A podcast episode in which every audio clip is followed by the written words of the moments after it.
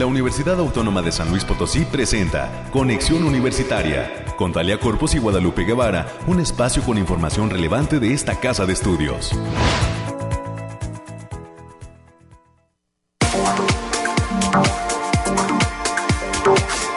Hola, hola, San Luis Potosí, bienvenidas, bienvenidos a este espacio de conexión universitaria. Un gusto saludarlos en esta mañana de miércoles 11 de octubre del 2023.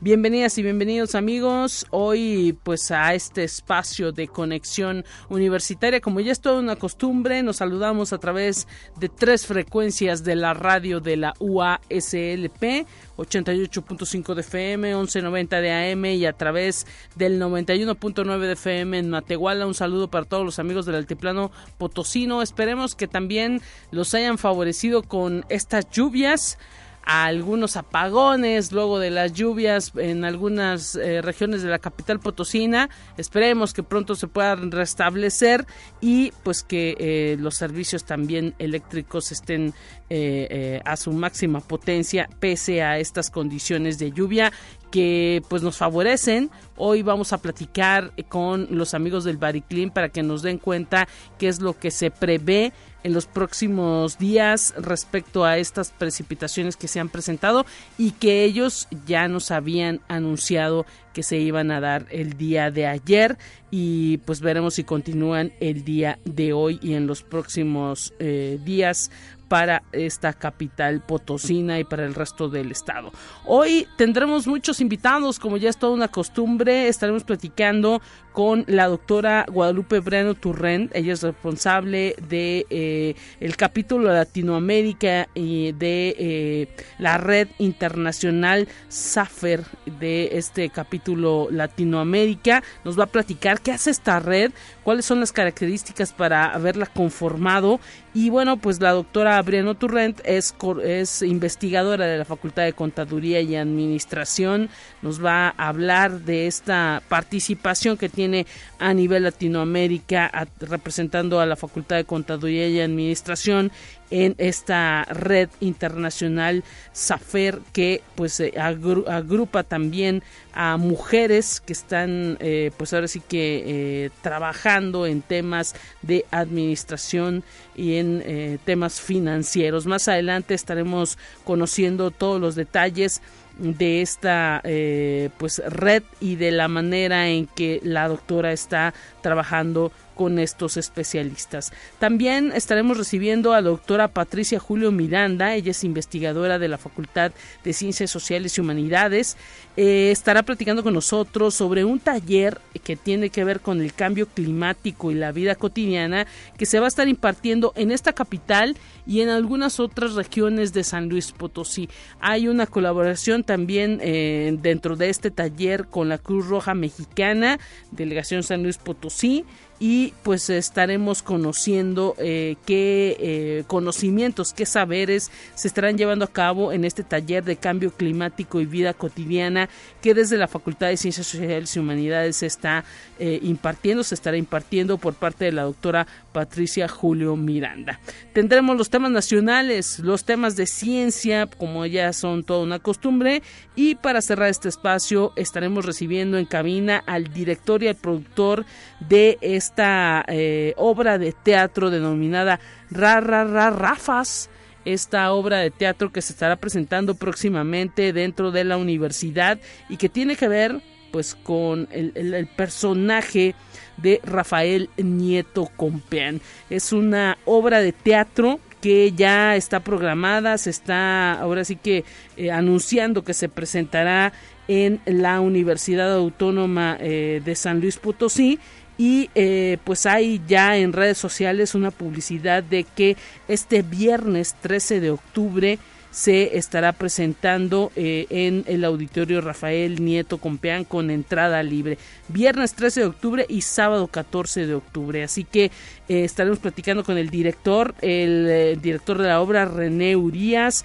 y también con el productor y docente universitario Oscar Montero para que nos hablen de esta obra de teatro que ha sido creada por docentes, por estudiantes universitarios y pues la intención es conocer este papel que Rafael Nieto ha tenido en todo el asunto de la eh, pues el otorgamiento de la autonomía de esta universidad. A 100 años en este 2023 que se le otorga esta facultad de eh, la universidad, tener la autonomía. Así que pues vamos a conocer esas impresiones y esa manera en que se ha plasmado toda esta idea en una obra denominada Rafas y eh, pues estará el director de esta obra precisamente platicando con nosotros en conjunto con el maestro Oscar Montero, quien es también productor, eh, colaborador de esta eh, obra que será presentada el próximo viernes y sábado aquí en el auditorio Rafael Nieto. Es lo que vamos a tener a lo largo de este espacio de transmisión. Agradecemos a nuestro operador el día de hoy, Ángel Daniel, presente en los controles, a nuestro productor Efraín Ochoa, como ya es toda una costumbre, también listo por ahí para estar haciendo todos los enlaces y le dejamos la línea telefónica porque eh, pues esperamos que usted eh, se comunique con nosotros, que haya retroalimentación, que nos deje sus comentarios 444-826-1347, 444-826-1348, los números directos en la cabina de conexión. Y eh, gracias también a todos los amigos que están presentes a través de las redes sociales en la eh, cuenta de Facebook Conexión Universitaria USLP, donde también dejamos el programa completo sin cortes comerciales, por supuesto, para eh, los amigos que eh, preguntan dónde se localiza eh, pues este programa. Ahí dejamos un link a Spotify donde también está pues alojado este espacio. Luego de que concluye, se hace todo un proceso de remasterización y lo alojamos en Spotify, en la cuenta, si usted le, tiene cuenta Spotify, Conexión Universitaria USLP y en Facebook de la misma manera, Conexión Universitaria USLP, ahí recibimos sus comentarios también eh, al respecto de los temas que tratamos en este espacio informativo de la Universidad Autónoma de San Luis Potosí. Momento de eh, pues arrancar con los temas climáticos. Estamos listos ya en esta mañana. Aire, frío, lluvia o calor. Despeja tus dudas con el pronóstico del clima. Tenemos en la línea telefónica Alejandrina Dalemese. Un gusto, Alejandrina. ¿Qué tal? Qué gusto saludarte, Lupita. Aquí te traigo el pronóstico más acertado de nuestro estado, que en esta ocasión consta del 11 al 12 de octubre. Ahora, lo desglosamos por zona y en el altiplano potosino estarán con temperaturas máximas de 26 grados centígrados y mínimas de 14. Cielos mayormente nublados con lapsos de sol dispersos. Se esperan vientos ligeros de 10 kilómetros por hora y ráfagas fuertes que pueden superar los 30 kilómetros por hora. Se mantiene el potencial de precipitaciones generalizadas, especialmente en zonas de la sierra, sobre todo para este miércoles.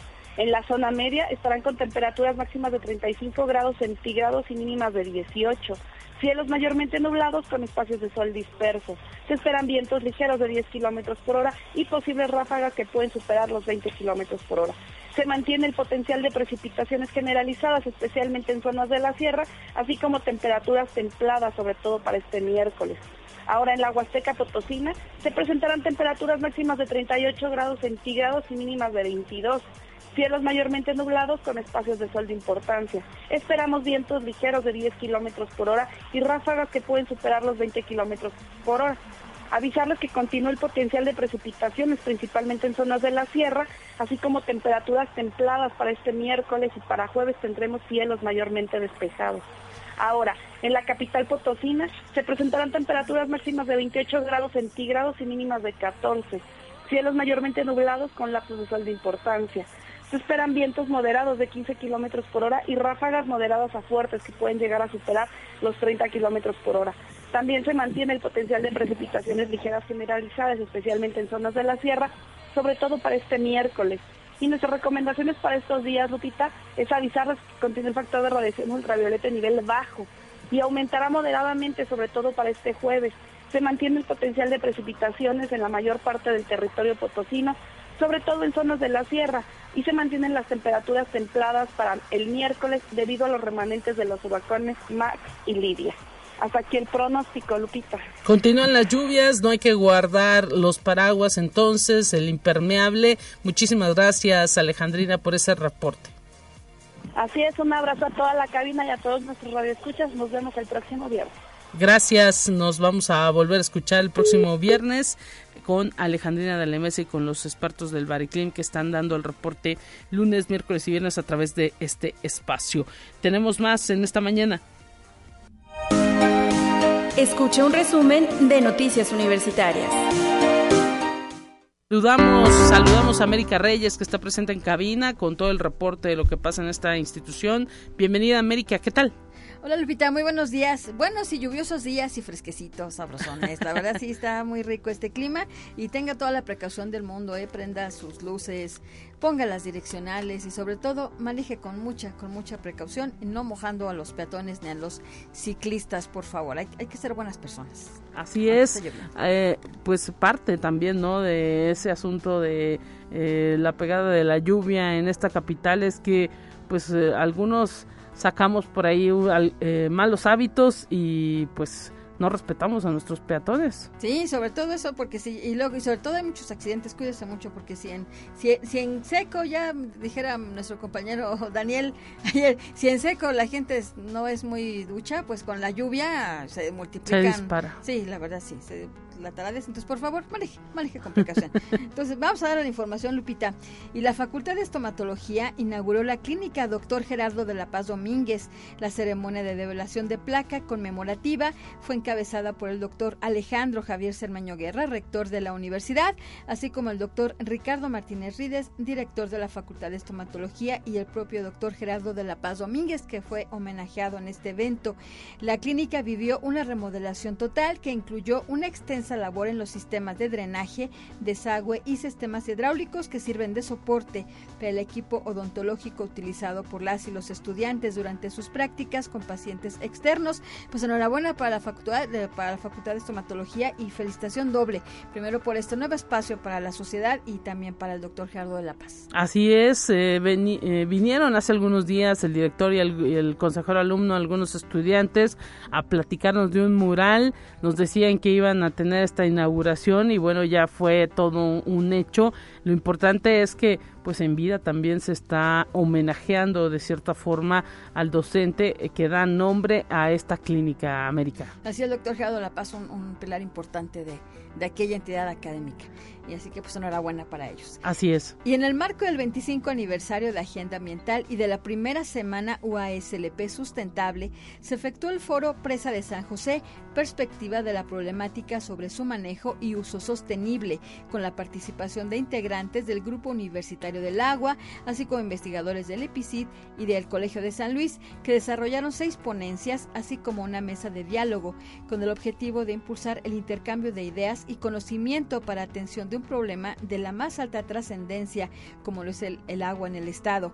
La doctora María Isabel Lázaro Báez, directora de la Agenda Ambiental, Recordó que la presa de San José no solo es un cuerpo de agua emblemático, sino que representa una fuente para el abastecimiento de una fracción de la población de la zona metropolitana. Pues enhorabuena también por esta, por estas mesas y por todo lo que se está haciendo en, tema, en tema del agua, Lupita. Así es, y pues ahora sí que también eh, a considerar todas esas recomendaciones.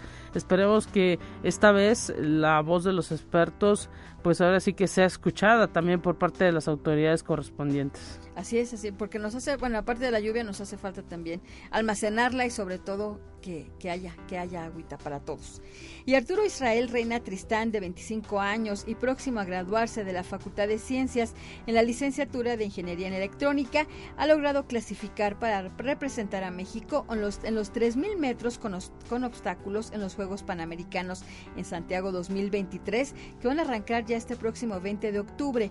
El atleta universitario va a representar a la universidad y tanto a México también, y es entrenado desde el 2015 por el tres veces olímpico Juan Armando Quintanilla.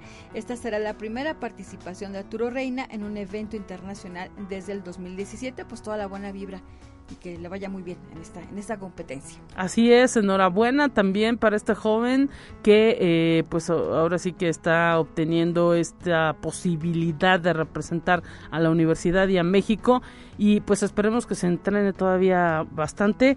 Ya el 20 de octubre tengo idea, eh, pues se da su participación a través de lo que marca el calendario de estos juegos y pues estaremos pendientes también de, de las posibilidades que tendrá él en eh, pues esta, esta participación.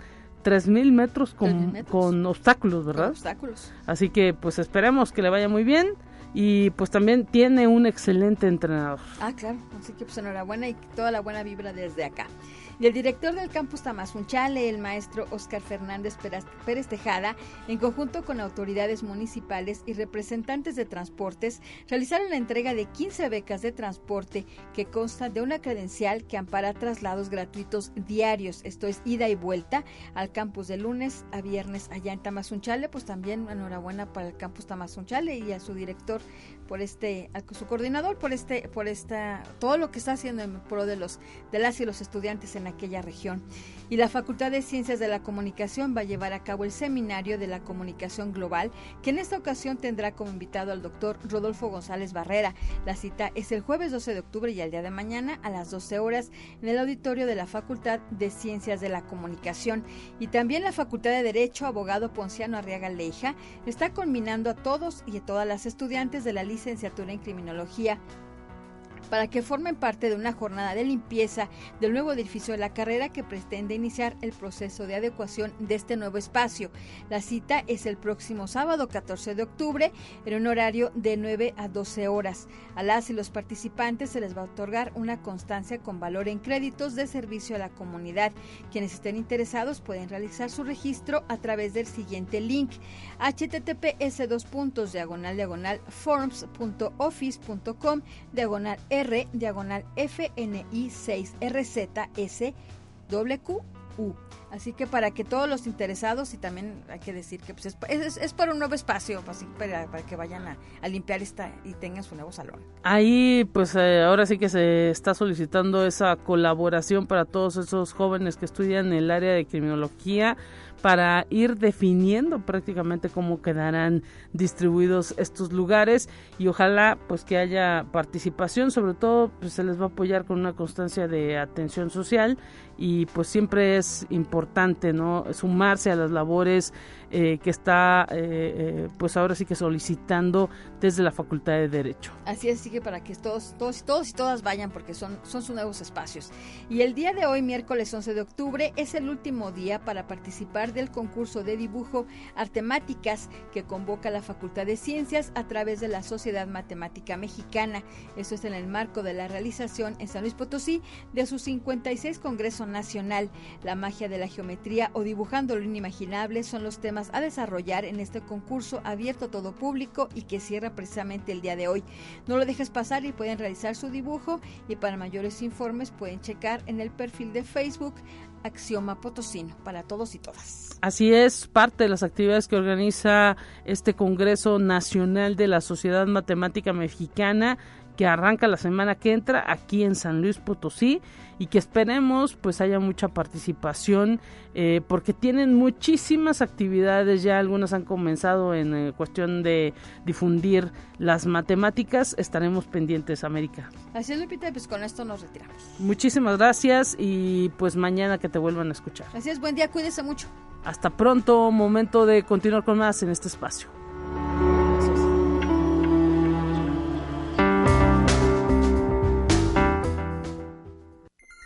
Te presentamos la entrevista del día. Arrancamos con nuestras participaciones, colaboraciones en este espacio de conexión universitaria. Nos vamos a enlazar hasta la Facultad de Contaduría y Administración, saludando con muchísimo gusto a la doctora Guadalupe Briano Turrent. Ella es investigadora de la Facultad de Contaduría y Administración y nos va a platicar que ha sido nombrada recientemente responsable del capítulo Latinoamérica de esta red internacional SAFER Capítulo Latinoamérica Bienvenida, doctora. Gracias por tomar la comunicación y un gusto escucharla nuevamente a través de esta radio de la UASLP. ¿Qué tal? Hola Lupita, muy buenos días a ti, a tu auditorio. Muchas gracias por la invitación.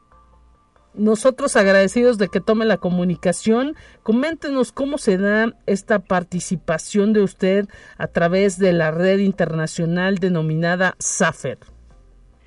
Muy bien, pues fíjate que esto se da eh, por la cuestión de la investigación. Eh, para comentarte, SAFER es una sociedad eh, de investigadores en empresas familiares que surgió en España. En España, bueno, traen las cátedras de empresas familiares y, bueno, tiene como objetivo generar y transmitir conocimientos especializados a través de la investigación, la formación, o sea, la educación continua y la transferencia de conocimientos entre la universidad y la empresa familiar, ¿sí? Creo que anteriormente ya había participado con ustedes a hablar un poquito de lo que es una empresa familiar, o sea, las empresas familiares pues representan más del 90% en México y en Latinoamérica y son aquellas empresas pues que surgen por eh, un fundador que es miembro de una familia y bueno, generalmente una empresa surge como una microempresa o una pequeña empresa y posteriormente va haciéndose más grande, ¿no? Entonces, eh, el objetivo de esta red precisamente es apoyar a este tipo de empresas impulsadas a través de la investigación en empresa familiar. Aquí en el caso de Latinoamérica y México, pues eh, todavía no hay esa fortaleza o esa vinculación entre la investigación, la academia y las empresas familiares. Sin embargo, lo que se pretende precisamente con este capítulo de Latinoamérica es impulsar la investigación en este ámbito de la empresa familiar y, ¿por qué no en un futuro, pues formar a estos empresarios familiares? Interesantísimo esto porque entonces quiere decir que desde eh, esta red a través del capítulo Latinoamérica se buscará eso, ¿no, doctora? Eh, pues establecer esos lazos que nos dice no están muy bien definidos para que pues eh, continúen ahora sí que si usted nos dice que es una, eh, eh, pues el 90% de las empresas en Latinoamérica son eh, familiares, pues es todo un grupo que sostiene economías. Pues sí, así es, Lupita. De hecho, la empresa familiar contribuye alrededor del 60%, de un 60 a un 70% en la región del producto, bueno, del crecimiento económico empresarial, o sea, contribuye a esta parte, genera alrededor del 60% de los empleos, si no es que más, eh, pero desafortunadamente, pues las empresas familiares también son las que, por falta de profesionalización, están en riesgo de desaparecer, ¿sí?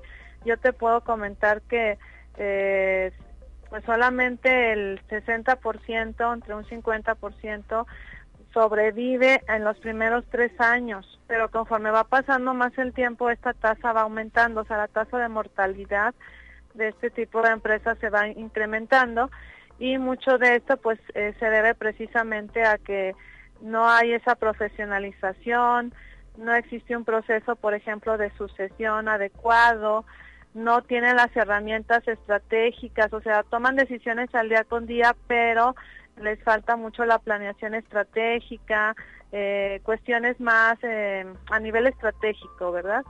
Y, y por ejemplo en México, eh, a partir de la pandemia, bueno, la pandemia vino a afectar no solamente el sector empresarial, ¿no? sino todos los sectores, pero pues también están en riesgo, ¿sí?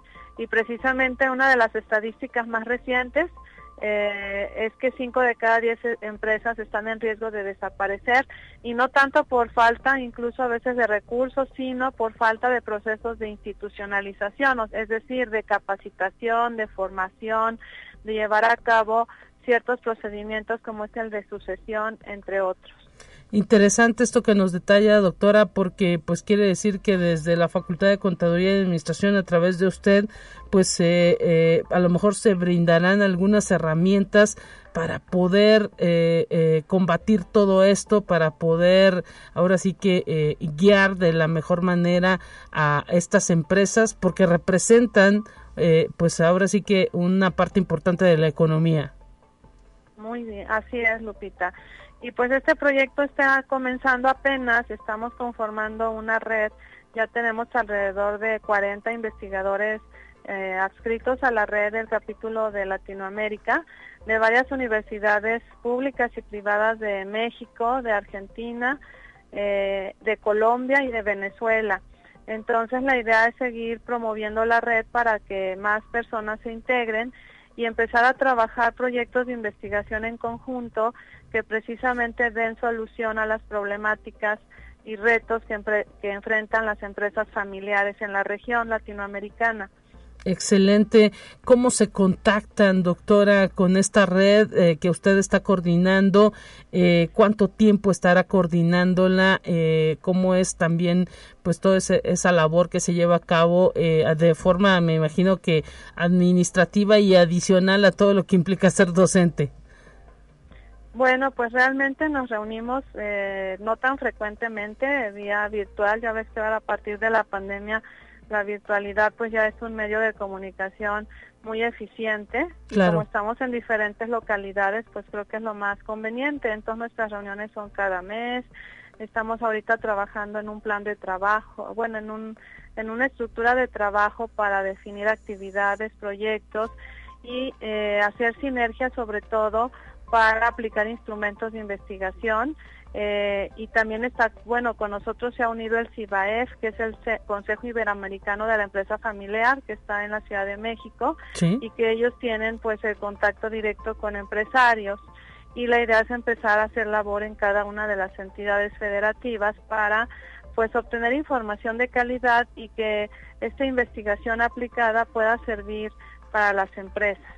Excelente y bueno, me imagino que eh, pues hay ahora sí que también por parte de este organismo que nos menciona que existe aquí en México interés, ¿no? De, de que pues ahora sí que estos grupos empresariales también eh, pues hagan ligas con América Latina, con Centroamérica.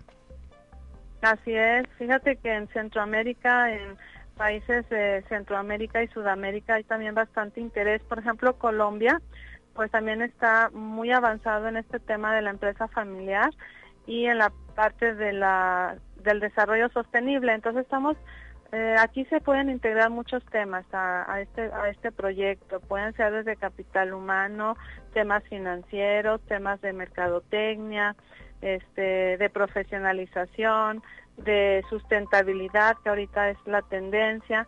Entonces creo que estamos armando un equipo multidisciplinario muy importante y además eh, queremos vincularnos, ¿no? Porque creo que a veces eso hace falta de encontrar la forma de que esta información llegue a las empresas, al sector empresarial y creo que aquí el CIBAEF pues nos va a ayudar mucho en ese sentido interesante todo esto que nos está pues detallando porque pues ahora sí que imagino que eh, hay muchos empresarios mucha gente emprendedora que pues siempre quieren hacer crecer su marca su negocio y pues a veces no saben por dónde comenzar y eh, pues ahora sí que eh, que se vean reflejados en este tipo de trabajos y de redes que conforman los especialistas para conocer los pasos a seguir doctora. Así es Sí, yo creo que ya en un futuro pues podríamos organizar hasta un coloquio, algún encuentro de investigación en este tema, este y pues invitar, ¿por qué no?, a algunos empresarios que les interese saber más acerca de cómo profesionalizar la empresa, qué retos enfrenta la empresa familiar y cuáles podrían ser unas posibles soluciones porque creo que la investigación tiene que responder a eso, ¿no? O sea, no quedarse en un artículo publicado, sino transferir ese conocimiento eh, pues a los eh, profesionales, en este caso empresarios, directivos de empresas familiares, etcétera. Excelente, doctora Guadalupe Breno Turrent, responsable de esta red eh, internacional SAFER, capítulo de Latinoamérica, investigadora de la Facultad de Contaduría y Administración. Interesantísimo lo que nos está detallando. Simplemente déjenos una, un, contacto donde pueden eh, conocer más sobre esta red. ¿Tiene alguna página en Internet? ¿Cómo se busca? Sí, de hecho la página de Internet es te la voy a comentar, www.safer, s a f e r guion intermedio, academy, Eh, como les menciono, esta red pues surgió en allá en España, pero sin embargo ellos también a través bueno de una servidora están muy interesados que este tema pues se extienda a Latinoamérica. Entonces vamos a estar trabajando, aunque somos independientes y nosotros tenemos nuestros propios proyectos de la región, vamos a estar trabajando también muy de la mano con ellos. Y aprovecho también para mencionar un evento, ¿sí? un encuentro de investigadores en empresas familiares que va a tener lugar el próximo 16 y 17 de noviembre de 2023 en Pamplona, en España. Entonces ahí se van a reunir, están, estamos invitados también investigadores de Latinoamérica para presentar temas de interés en la empresa familiar. Sí, entonces ellos hacen este encuentro cada año. Este año será ya en Pamplona, pero también tienen formato híbrido, o sea que podemos participar de manera virtual eh, en ese evento eh, de investigación. Eh, y bueno, ya les di la página, también les dejo mi correo, guadalupe.briano arroba uaslp.mx. Excelente, doctora Guadalupe Briano Turrent, por eh, pues platicar con nosotros. Le queremos agradecer este momento que nos ha brindado para poder eh, pues conocer todo el trabajo de investigación que lleva a cabo allí en la Facultad de Contaduría y Administración. Un abrazo para usted.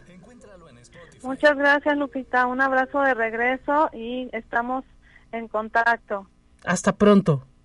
Hasta pronto. Adiós. Ahí escuchamos a la doctora Guadalupe Brano Turrán. Momento de ir una pausa en este espacio informativo y ya volvemos.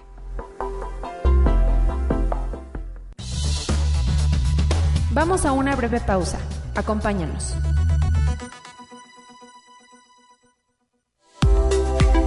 Conexión Universitaria ya regresa con más información. Te presentamos la entrevista del día. De regreso en conexión, estamos enlazados hasta el campus oriente de la Universidad Autónoma de San Luis Potosí, platicando hasta la Facultad de Ciencias Sociales y Humanidades con la doctora Patricia Julio Miranda. Doctora, un gusto tenerla en estos micrófonos de la radio de la USLP. ¿Cómo está?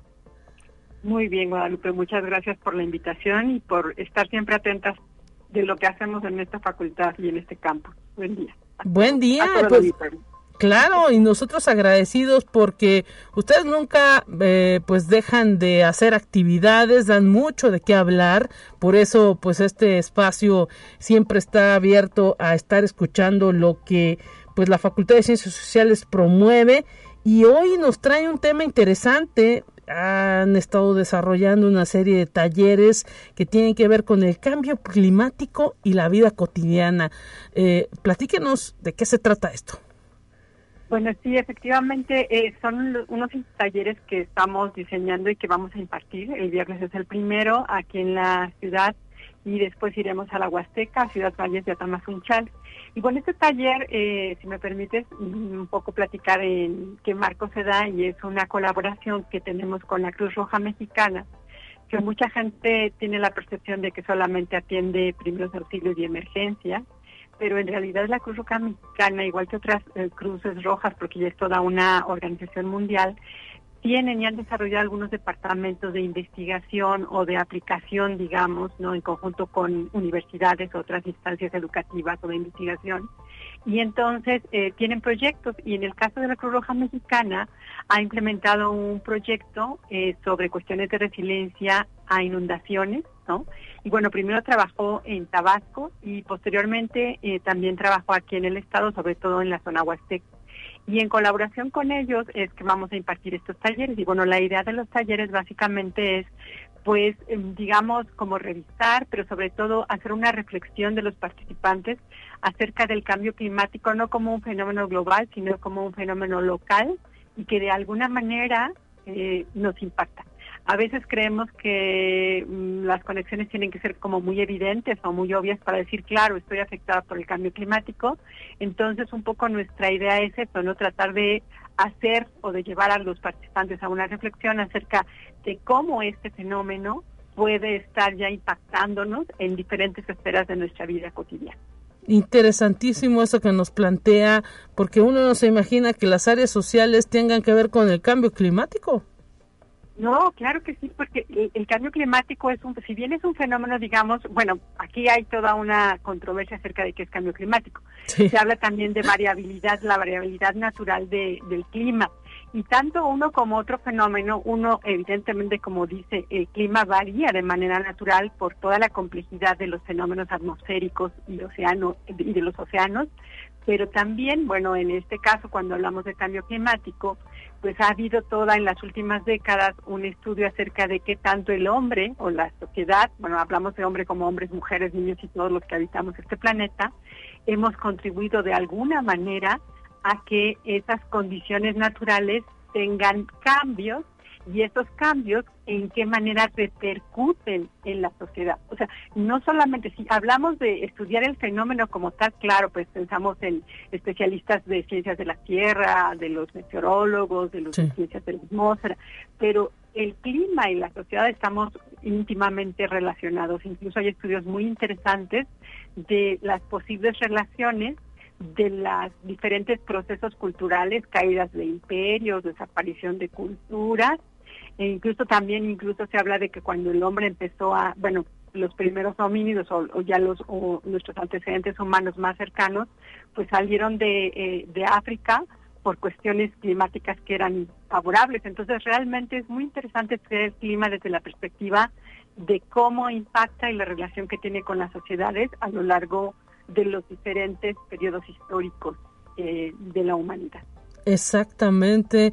Y bueno, pues todo esto lo verán a través de estos talleres. Nos dice, comienzan el viernes y cuándo van al interior del estado. Vamos a ir la semana, déjame aquí tengo las fechas, porque soy muy mala con las fechas. Nosotros iremos, estaremos en Ciudad Valles, que bueno, Ciudad Valles ha tenido periodos, alguna, en algunas ocasiones ha habido inundaciones y también en Tamazunchal y bueno, también hablaremos de la sequía, que es una preocupación que tenemos ahora todos. Y estaremos por allá en Ciudad Valles el 24 de octubre y estaremos el 25 en Tamazunchal. Excelente, pues próximas fechas para que también estén por allá este pendientes para pues inscribirse en estos talleres. ¿Cómo los estarán difundiendo? Eh, ¿Será también la Cruz Roja y los campus eh, pues eh, partícipes de la actividad?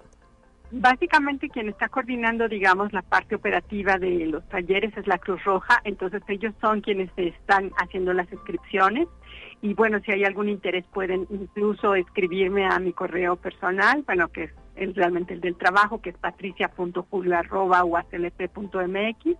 Si alguien está interesado en tomarlo y que no haya tenido conocimiento de esto, y pues los contacto con el personal de la Cruz Roja que está realizando las inscripciones, y pues todo mundo es bienvenido, ¿no? Los talleres están dirigidos sobre todo a profesores de educación media superior con la idea de que bueno son replicadores del conocimiento y que de esta manera pues cuando tienen estas eh, actividades pueden serles de utilidad tanto para su eh, actividad diaria cotidiana en el aula como también en otros momentos, ¿no? Eh, entonces, pues no, pero todo el mundo es bienvenido. Si alguien del auditorio está interesado, pues contáctenos y con gusto eh, pues lo que escribimos a los talleres no son no tienen costos son gratuitos y pues esperemos que, que sean los primeros no y que esto podamos realmente ampliarlo un poco más a, a pues a quienes estén interesados siempre será importante saber cómo actuar cómo pues ahora sí que eh, pues entender este asunto del cambio climático que nos puede dejar sin servicios, sin casa, sin, sin muchísimas cosas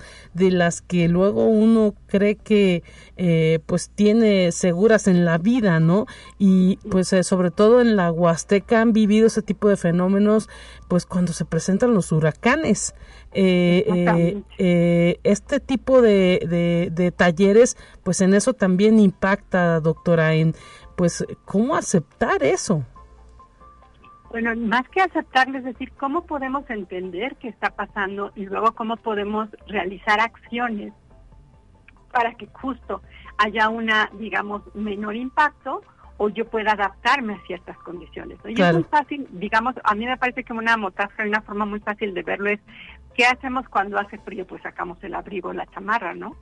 ¿qué hacemos cuando hace calor? Pues sacamos este, las chanclas o los guaraches y pues la playerita ligera, ¿no? Es de alguna manera respondemos a unas condiciones diarias de estos cambios y digamos que guardando las, las, las debidas distancias es algo que también deberíamos de hacer ante los fenómenos naturales y ver cómo las sociedades en lo individual y en lo colectivo y sobre todo en lo colectivo podemos eh, realizar acciones para poder estar mejor y para poder eh, que estos estos fenómenos no nos impacten tanto no la idea es también incentivar la participación porque siempre decimos ah pues es que el gobierno no hace tal ah es que no pero los ciudadanos también tenemos digamos o sea, tenemos que creer que podemos incidir. Y creo que eso es una de las cosas que pasa, creo que en México, en el Estado y, en las capitales. Ah, pero pues es que, ¿para qué hacemos algo si no funciona? Y el llamado nuestro de los talleres es, hagamos algo. La sociedad tiene poder, la sociedad civil tiene un poder que todavía no descubre en México. Y nosotros queremos un poco reflexionar sobre eso, de sí, está bien, tenemos que hacer muchas cosas que, obras, por ejemplo, tenemos que trabajar con los ecosistemas, pero también la sociedad tiene que creerse y tiene que digamos, movilizarse de alguna manera. Y no estoy diciendo que vayamos a marchar o a cerrar los 57.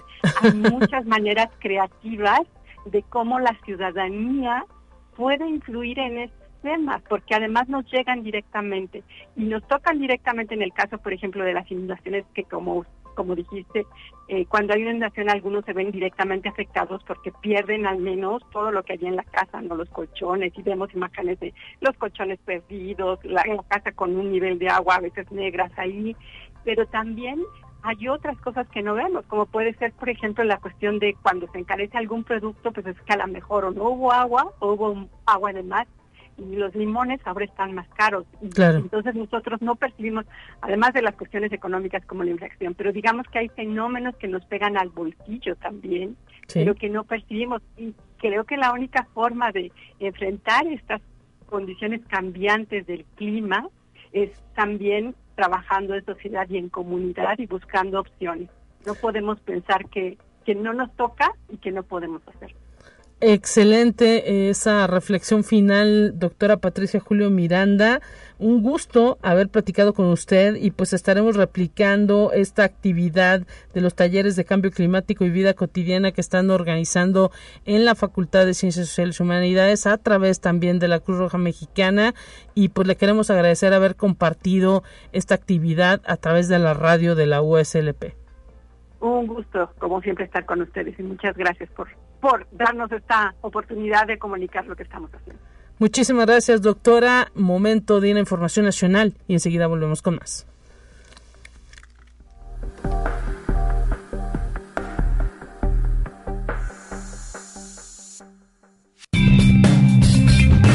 Entérate qué sucede en otras instituciones de educación superior de México. Ante la lucha entre Israel y Palestina se debe reformular la ruta de paz e impulsar esfuerzos de carácter regional y mundial a fin de pensar en la vida de sus pueblos y el respeto a la dignidad humana en ambas territorialidades. La paz no es posible sin justicia, sin el reconocimiento mutuo y el compromiso real de los actores internacionales, así lo establecieron expertos de la Facultad de Ciencias Políticas y Sociales de la UNAM, Moisés Garduño García, investigador sobre dinámicas de conflicto de Medio Oriente y consideró que se requiere prender las alertas de seguridad para que la situación no escale y llamar a serias investigaciones sobre los responsables inmiscuidos en este tipo de actos detestables. Cualquier ataque contra población civil en cualquier escenario bélico es condenable ante los ojos del derecho. Conexión Universitaria. El Centro Universitario de Medicina Reproductiva de la Universidad Autónoma de Nuevo León es un espacio que abrió sus puertas en 1980 y se convirtió en el primer lugar especializado en el tratamiento de la infertilidad. Es el único centro que cuenta con manual operativo y tiene las certificaciones que garantizan la atención de las y los pacientes, los cuales se actualizan constantemente. Cuenta con cuatro profesores que pertenecen al Sistema Nacional de Investigadores y que tienen como misión fundamental formar residentes mediante una subespecialidad de dos años que hasta 2022 CONACIT ubicó en la categoría internacional como la mejor opción de México. Conexión Universitaria. La Universidad de Guadalajara informó que por recomendaciones de Protección Civil de Jalisco y debido a la llegada a tierra del huracán categoría 3 Lidia, suspendió actividades desde ayer martes 10 de octubre y hasta este miércoles 11 de octubre en ambos turnos para el estudiantado, profesorado, trabajadoras y trabajadores administrativos y de servicio en al menos 28 entidades de la universidad, incluyendo dos centros de investigación y cinco preparatorias y solicita a su personal estar atentos a las redes sociales para informes. Conexión Universitaria. Una profesora y una estudiante de la Universidad de Guanajuato, Campus Celaya Salvatierra, presentaron la investigación ¿Qué es el ámbar? Significados y usos desde la experiencia de la población chiapaneca en el segundo simposio latinoamericano y caribeño de responsabilidad, compromiso social y vinculación universitaria, organizado por el Tecnológico de Costa Rica. La ponencia fue presentada por la doctora Perla Xiomara del Carpio Obando de la División de Ciencias Sociales y Administrativas y la estudiante de la licenciatura en Desarrollo Regional María Guadalupe Rico Álvarez a través de su trabajo. Ellas han contribuido a la identificación y comprensión de los significados y usos que la población indígena de los municipios de Chiapas otorga al ámbar.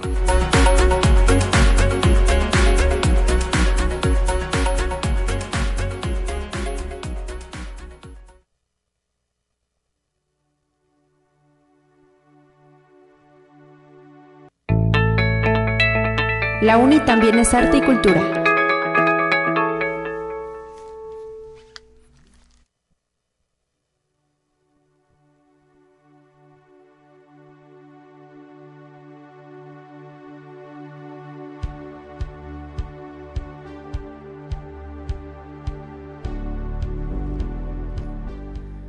Ahí lo que usted escucha de fondo es la música de esta obra teatral Ra, ra, ra, Rafas, que será presentada próximamente, el próximo viernes, en el auditorio Rafael Nieto Compeán. Y para platicar de esta presentación, agradezco que esté en cabina el maestro Oscar Montero, quien es productor y docente universitario de esta obra. Y en la línea telefónica ya tenemos a René Urias, director de la obra Ra, Ra, Ra, Rafas. Bienvenidos ambos, ¿cómo están en la línea telefónica? René, ¿nos escucha bien? Sí, perfectamente, aquí estamos.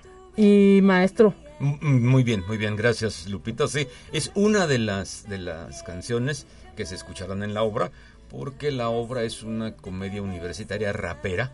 Les digo yo que es musical, pero me regañan y dicen que no es musical porque es rapera. Entonces eh, va a haber varios raps que se escribieron, que los escribió el maestro René, y que eh, le pusieron música y que son parte de la trama de la, de la obra. Y bueno, maestro, eh, pues platíquenos cómo le ha ido. Ha sido todo un ejercicio desde el mes de mayo que se lanzó la convocatoria para que los jóvenes pudieran participar. Y pues ahora sí que ya este viernes será toda una realidad la presentación de esta obra. Pues recordando los 100 años de la autonomía universitaria, conociendo también la vida de eh, eh, pues quien dio esa posibilidad de la autonomía eh, eh, eh, y pues ahora sí que ha sido toda una odisea, imagino, el llevar a cabo esta obra. Sí, le cuento yo el antes de la del casting y que René le cuente después del casting porque él ya convivió con los alumnos. Este proyecto surge a partir de el comité que, que, que se crea en la universidad para organizar los festejos por los 100 años y nosotros sabíamos que por estas fechas andaríamos estrenando la obra. Todo el año pasado fue dedicado a la creación del texto un texto que se ejercitó y se trabajó con alumnos en clase para eh, conocer la realidad que ellos querían que se viera en, el, la escena y muchas de las cosas que van a ver eh, la gente que nos acompaña en el público, eh, esa, esa, esa trama está basada en algunas anécdotas que los propios alumnos nos contaron y que se fue tramando ya con toda una cuestión mucho más fantástica en la que incluso Rafael Nieto cobrará vida y andará por los pasillos de la universidad haciendo travesuras y cantando rap. Así es, y pues eh, em, René, ¿qué nos puede contar? Eh, ¿Cómo ha sido todo este ejercicio con los estudiantes? Y pues eh, ya prácticamente, imagino, listos para la presentación. Bueno, bueno, mira, el ejercicio ha sido potente, ha sido fuerte, ha sido muy revitalizante. Es una delicia trabajar con nuestros estudiantes. Créeme que el hecho de ver que estos muchachos representen a estudiantes también de la autónoma, pues ha sido un ejercicio sumamente vigoroso en la cual la, irrealidad teatral se mezcla pues con la realidad de sus vidas cotidianas como alumnos, ¿sabes? Y en ese ejercicio pues han salido eh, fortalecidos, es un placer ver cómo, cómo luchan, cómo, cómo sufren, cómo gozan, cómo logran en escena. Y cada vez, cada vez que ocurre que un alumno está luchando en escena por mejorar su personaje y en ese proceso se fortalece, yo creo que es una suerte de acto de justicia poética, porque de alguna manera, de alguna manera el hecho de que estén allá nuestros propios alumnos representándose, ¿sí? implica un, juego mental muy interesante en el cual la representación gana. Excelente, ya imagino que todo listo para la presentación del viernes. Eh, pues ahora sí que eh, la entrada será libre ahí en el auditorio Rafael Nieto. Justamente, fíjate que afortunado que precisamente el fantasma de Rafael Nieto eh, se aparezca 100 años después en un recinto que lleva su nombre. y, en principio, Lupita, son estas dos fechas, eh, dada la complejidad de horarios, porque tenemos alumnos que son de la Facultad de Ingeniería, de la Facultad de Economía, de la Facultad de, de, Psicología, porque ellos mismos se acercaron cuando vieron el casting. Algunos de ellos eran cantantes, otros eran músicos, otros eran bailarines, y cuando vieron la convocatoria se metieron y con todo este proceso de mayo para acá, todos hemos aprendido. Ellos aprendieron que eh, la disciplina del teatro los forma y creo que lo que más les ha enseñado es el espíritu universitario. Y para nosotros, eh, que, la universidad produce esta obra, yo creo que el gran aprendizaje ha sido que estamos frente a una gran oportunidad. Eh, le llaman los mercadólogos, es un, un, mercado de oferta que podamos pensar, sistematizar, que se hagan este tipo de cosas sin tantos tropiezos porque no están sistematizados. Poder levantar obras de teatro, poder levantar producciones que eh, muchas universidades lo hacen. La compañía eh, de teatro de la Universidad Veracruzana tiene una gran trayectoria y una gran trascendencia que nosotros podríamos lograr eh, en un futuro no muy lejano. Excelente. Y bueno, René Urias, eh, cómo se siente también de haber eh, hecho este ejercicio. Ya nos narra el maestro Oscar Montero, pues que eh, incluso algunas vicisitudes hubo para lograr ya por fin esta presentación, pero pues todo ha salido avante. Todo ha salido bien, todo ha salido avante. Las vicisitudes podrían ser en el sentido de que es un grupo numeroso que viene de todos los rincones de la universidad tenemos también algunos invitados y coordinar todas esas agendas en un solo espectáculo que requiere disciplina, que requiere, que requiere horarios, pues ha sido un reto muy muy difícil, pero que se ha logrado, estamos listos, estamos bien preparados y con el ánimo súper arriba en este texto que habla de nuestra historia como, como potosinos, como universitarios, que habla de, hay que decirlo, hay que decirlo claramente, de esta universidad, que es la primera autónoma de México. Y bueno, será, digámoslo así, eh, pues el primer ejercicio, ¿no? Eh, en cuanto a, eh, pues, presentación de, de una obra de esta naturaleza dentro de la institución. Así es, así es, Lupita. Y les recuerdo a la gente que nos esté escuchando, si nos quiere acompañar, que será este viernes 13 en punto de las 19 horas. Les recomendamos llegar unos minutos antes para que puedan ocupar sus lugares. La entrada es gratuita, no, no, no se cobra nada porque es parte de los festejos de la universidad.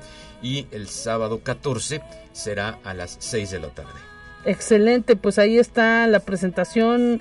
Eh, maestro eh, René Urias, director de la obra, muchas gracias por haber estado con nosotros. A tus órdenes, un placer. Maestro Oscar Montero, pues la invitación está hecha y esperemos que haya mucha suerte, que no se pongan muy nerviosos los chicos. no, yo creo que eso ya, ya, ya, ya lo trascendieron.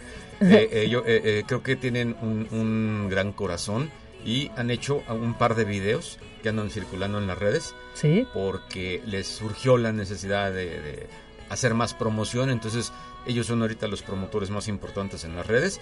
Aquí eh, eh, usted nos está apoyando con la, esta radiodifusión, pero ellos están a toda velocidad difundiendo en las redes universitarias y de alumnos, que son las que tienen mucho impacto entre la comunidad. Así es, Rafas. Viernes 13 de octubre, 19 horas, Auditorio Rafael Nieto. Y sábado 14 de octubre, 18 horas, también el Auditorio Rafael Nieto. Ya lo dice el maestro Montero entrada totalmente libre. Todos invitados y esperemos que haya muchísima gente pues para conocer este ejercicio que está realizando por primera vez esta obra teatral la Universidad Autónoma de San Luis Potosí. Muchísimas gracias, gracias por el espacio, Lupita. Gracias, René. Digan bien, Hasta pronto. Momento de decir adiós en este espacio en conexión. Pásela bien y mañana nuevamente nos volvemos a saludar.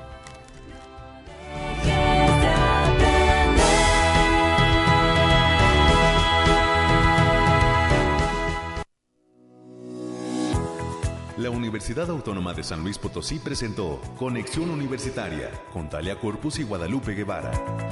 Sintoniza de lunes a viernes de 9 a 10 horas en Radio Universidad 88.5 FM y 1190 AM en San Luis Potosí. En el 91.9 FM con cobertura en el Altiplano Potosino o en el resto del mundo por el portal www.uaslp.mx